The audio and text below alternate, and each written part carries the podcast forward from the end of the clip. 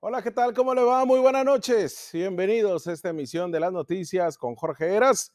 Acá estamos saludándole, invitándole a que se quede con nosotros en estas dos horas de análisis, de información, de debate, de discusión y de poner varios temas que no se debaten o no se discuten en la mesa de los baja californianos y que usted con nosotros lo hace totalmente informado. Y empezamos con la editorial, que ya sabes, este primer bloque informativo en el cual yo le hablo directamente a usted para que usted mismo me conteste, lo analice cada tema que abordamos y que como todos los días lo invito a que hagamos comunidad.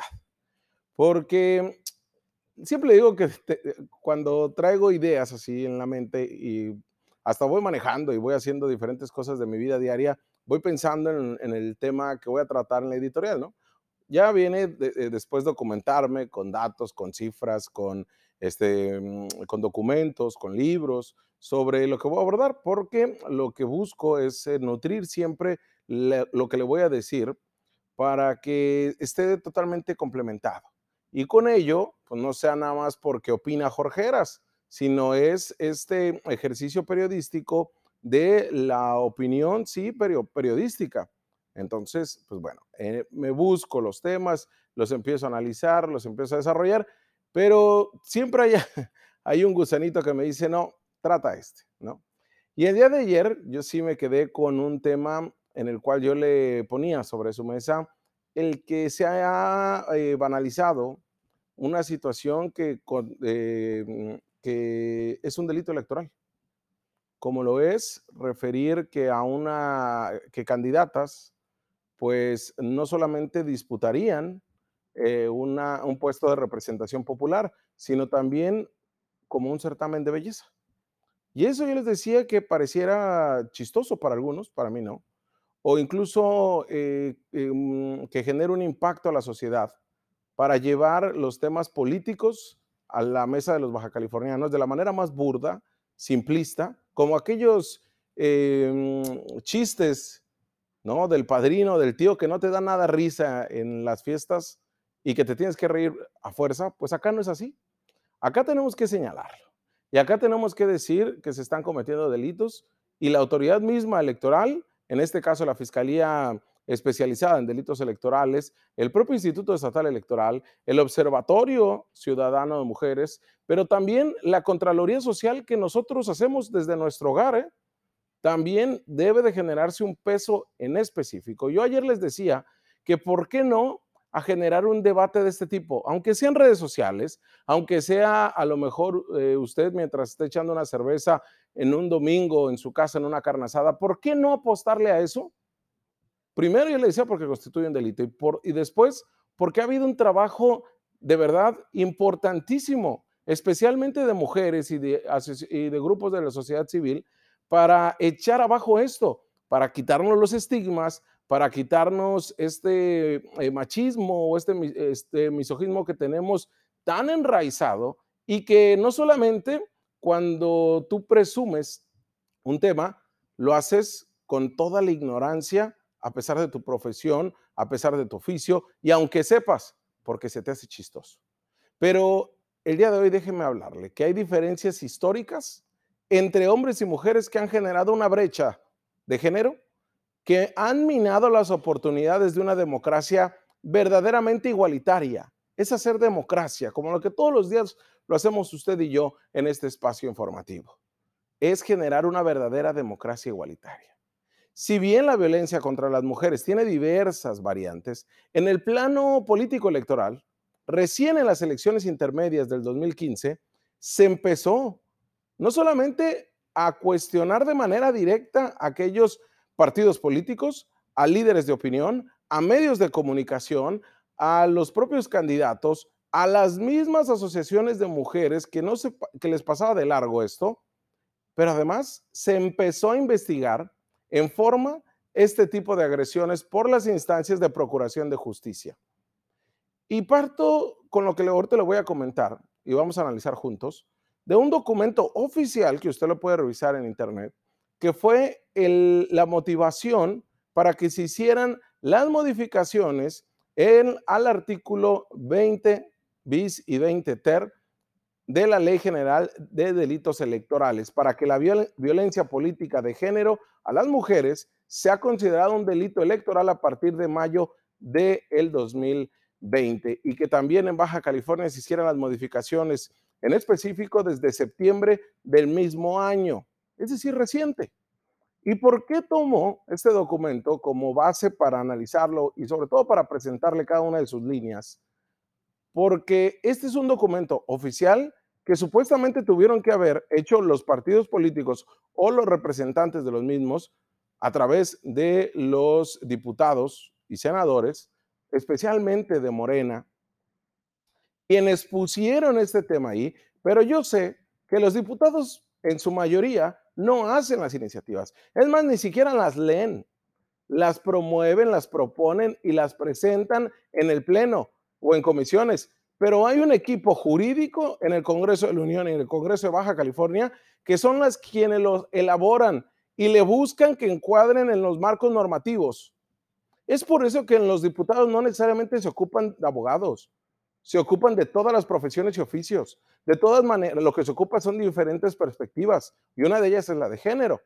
Lo que se ocupa es que tengan un plan de nación, un plan de gobierno, que tengan propuestas viables.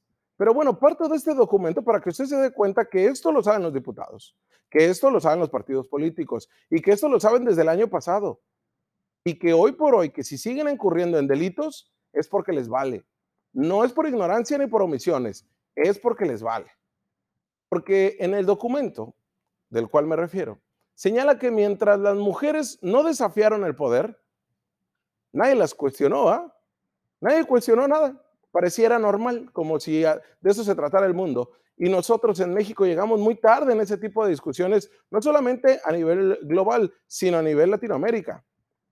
No se le cuestionaba la idoneidad ni la capacidad para ser candidatas.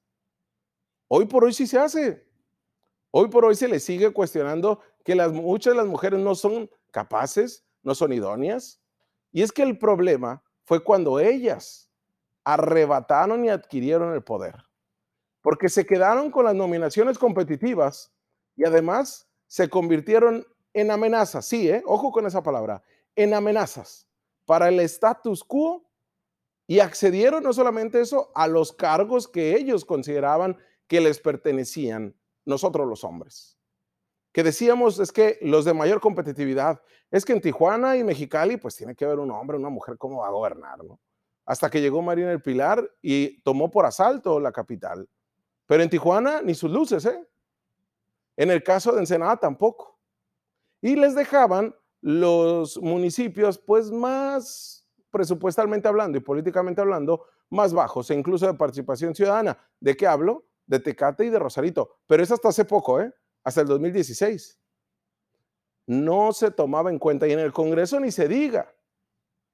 Lo anterior significa que tal como señalan los estudios en materia de violencia por razones de género, el cambio de la situación de prevalencia de los hombres estimula poderosamente la reacción en contra de las mujeres y una reacción que ha sido violenta, atacándoles principalmente en lo que más duele, que es en el seno familiar, en lo que es su imagen, en lo que son sus cuestiones morales, y exhibiéndola en memes, y exhibiéndola en, en encuestas de tres pesos de si quién es más bonita una o la otra, siguen siendo reacciones violentas, porque el hombre considera que no tiene por qué ocupar esos lugares si no es bonita, Muchas mujeres que han participado en una campaña electoral o han querido ejercer cargos de representación política, señala este documento del Congreso de la Unión, se enfrentaron a situaciones de violencia, ya sea física, psicológica o simbólica, por el simple hecho de ser mujeres.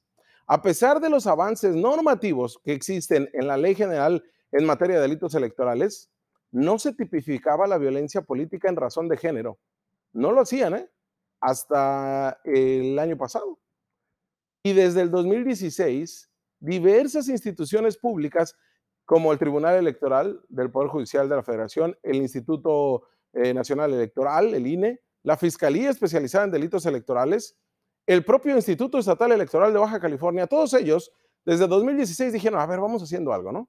Porque esto como que no está bien, ¿no? o sea, cuando ya otros países ya venían muy adelantados en el tema. Pues vamos armando un protocolo un protocolo para atender la violencia política contra la mujer, porque ese tipo de violencia continuaba incrementándose en el país. Y en un contexto más general de violencia estructural, que como todos sabemos, no solo no se controla y disminuye, sino que avanza a pasos agigantados y utilizando frases denigrantes en discursos y en cartas en plenas campañas electorales. Porque antes de esta reforma, veíamos, por ejemplo, en Sinaloa, en Baja California, reclamos respecto a que la paridad no puede estar por encima del mérito de la democracia. ¿eh? Y es algo que quedaba en muchos políticos. Decían, no, no, no, es que, miren, la democracia va primero, ¿no? El mérito va primero. Pero tuvieron que venir todas estas afirmaciones o estas acciones afirmativas para poner en su lugar a los líderes de los partidos políticos, que ellos son los que tienen tremenda bronca, y también a nosotros como medios de comunicación. Tuvieron que ser de esa manera tan agresiva las acciones afirmativas para entendernos como sociedad. Porque en el caso de Oaxaca, por ejemplo, se denunciaba que no había mujeres que querían ser candidatas, decía, ¿no? En Oaxaca, en Chiapas. Es que ¿de dónde agarro si no hay? Ya que mientras ellos tienen un liderazgo, decían en estos países del sur, eh, en estas entidades, perdón, del sur del país, ellas se la han pasado cocinando en el hogar. Entonces, pues, ¿como para qué las queremos? Esos eran de los mensajes, ¿eh? Y que están establecidos en este documento del cual les hablo. Cuando los políticos no han tenido más que remedio que ubicar a mujeres en las candidaturas, presionados incluso por las reglas electorales, por las normatividades y hasta por los protocolos, ¿no? Muy chafas, pero bueno, también han generado presión. Incluyeron la paridad de género en la Constitución. Pero muchas veces, y hay que decirlo también, seleccionaron candidatas sumisas que creían que podían controlarlas y que lo hacían, con quienes además tenían o algún vínculo familiar o de negocio o de amistad directo. Y de este modo, muchas mujeres mexicanas dependían del apoyo de los líderes y de los grupos dominantes de cada partido político para conseguir una candidatura, dado que son ellos quienes determinaban la oferta partidista. Hasta, hasta la fecha es así, ¿eh? En cada distrito a competir. Hoy por hoy, el mismo gobernador del estado, un hombre, termina palomeando quiénes son sus candidatos. Y usted va a decir, Eras, es que tradicionalmente es así. Pues sí, pero son malas prácticas. Y en este caso, en el caso de las mujeres, también es lo mismo tiene que pasar por los dirigentes de los partidos políticos, que hoy por hoy todos son hombres. En algunos casos se considera que las candidaturas femeninas hasta son un castigo, ¿eh? Y la causa de una derrota electoral, por eso es que tuvieron que venir acciones afirmativas para que dijeran, no, en el distrito que tú tienes más posibilidades de ganar, ese dáselo a una mujer. Por eso es que fueron tan agresivos en su momento, pero porque llevábamos años, años de retraso. En algunas entidades del país, los dirigentes amenazaban a las militantes de que si participaban en movimientos feministas, no las ubicarían en la lista como candidatas, ¿eh? tal el caso de Sinaloa, que si hacían campaña sucia contra ellas, les iba a ir peor. Sonora, Guerrero, Puebla, Oaxaca, Chiapas. Y las amenazas para que renuncien a los pocos días de haber asumido el cargo para ser reemplazada por sus suplentes. ¿Y sabe qué? Esos suplentes eran hombres hasta que tuvieron que venir cambios en la ley y que no permitiera para que la candidata fuera mujer y la suplente también fuera mujer. Eso es precisamente lo que diferencia de los actos de violencia política de otras manifestaciones de violencia, que suelen ocurrir incluso de manera estructural en nuestras sociedades latinoamericanas.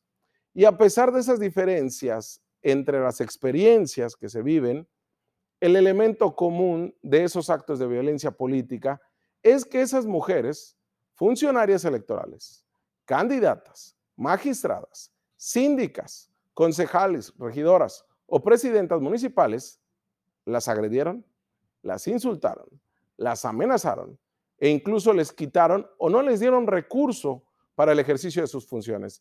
Presionaron para que renunciaran a sus cargos electos o de designación, como en su caso fue en Chiapas, obviamente contra su voluntad, e incluso llegaron a perder la vida por el simple hecho de ser mujeres. Ese es el avance que se ha tenido a nivel nacional. El avance que nos tiene situados ahora. El avance en el cual nosotros tenemos que entenderlo y quitarnos todas esas, no sé, yo podría decirle mil cosas, pero de verdad lo, dejo a su interpretación. Lo dejo a que usted mismo lo analice conmigo y lo comente. porque esto ya no se trata de si quiero o no, se trata de que ya lo tenemos aquí. Y se trata de ver si a las mejores hombres y a las mejores mujeres, pero no señalar de que, ah, pues es que por ser mujer no la va, no la va a rifar, ¿no? No la va a hacer. Entonces, hay cosas que tenemos que avanzar como sociedad. Y por eso les venía a hacer este planteamiento, porque era importante analizarlo así, de manera directa, y darle un paso a la historia, que es larguísima. Y obviamente me salté muchos episodios, pero con documentos oficiales se le debe demostrar a esos políticos que no quieren, a esos candidatos que no quieren, a esos gobernantes que no quieren y a esos medios de comunicación que se resisten a entenderlo, que ahora van a poder ser sancionados, como ya sucedió en Jalisco. Hay que entender que el tema de la violencia política de género ya es un delito electoral. Y esta es la segunda ocasión que lo abordamos. Espero que les quede claro a aquellos tan aferrados como para hacer burla y mofa de cualquier cosa que piensen.